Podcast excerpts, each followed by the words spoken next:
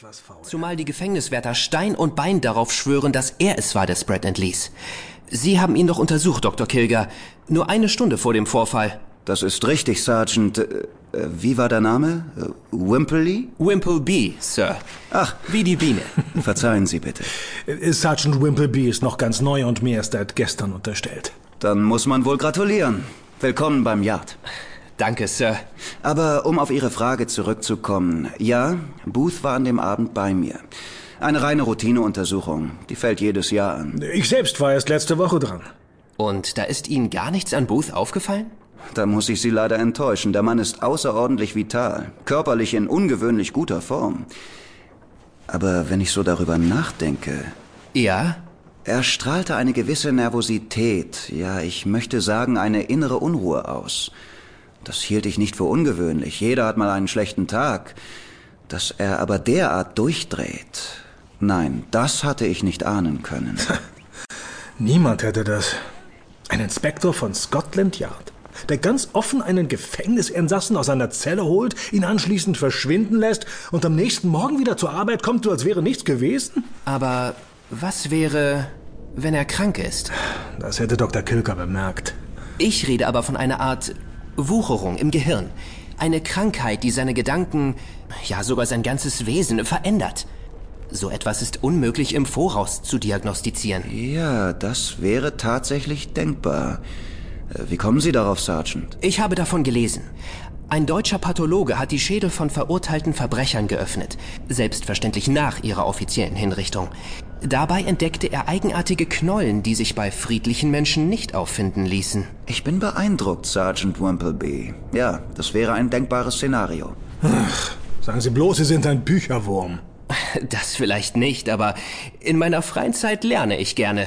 Das könnte nützlich sein. Machen Sie sich nichts daraus, Sergeant. Inspector Rhodes gehört zu den besten Beamten, die der Yard aufzubieten hat. Aber von langen Lesenächten bei Kerzenschein hält er nicht viel. Auf der Straße sind andere Qualitäten gefragt, Doktor. Zweifellos, Inspektor, zweifellos. Und doch verdanken wir Ihrem Partner eine interessante Spur. Ja, die uns nicht weiterhilft.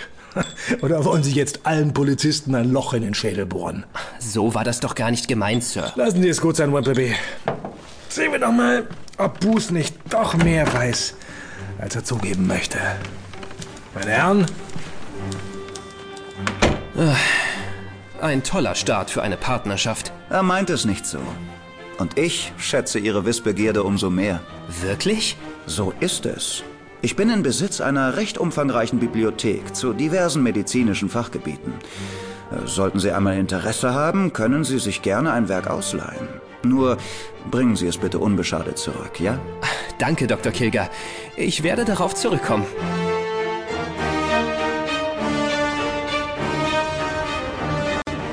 Ah, Es ist zum Verrücktwerden.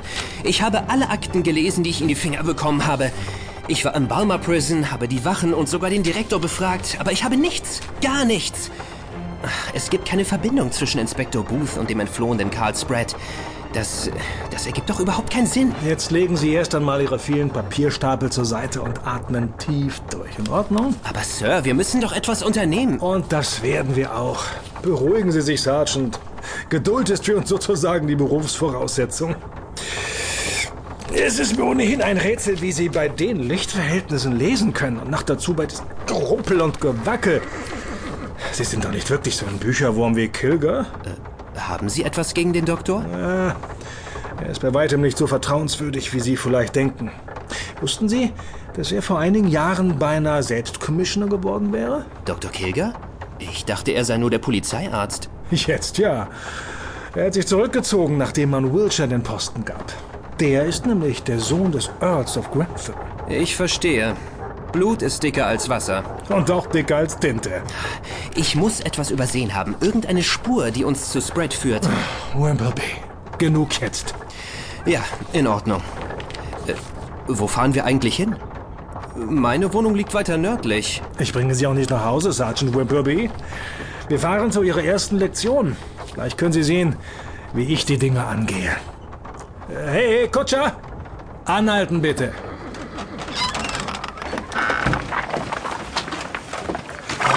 Sehen Sie den Mann da vorne? Den blinden Bettler in den abgerissenen Fetzen? Was soll mit ihm sein?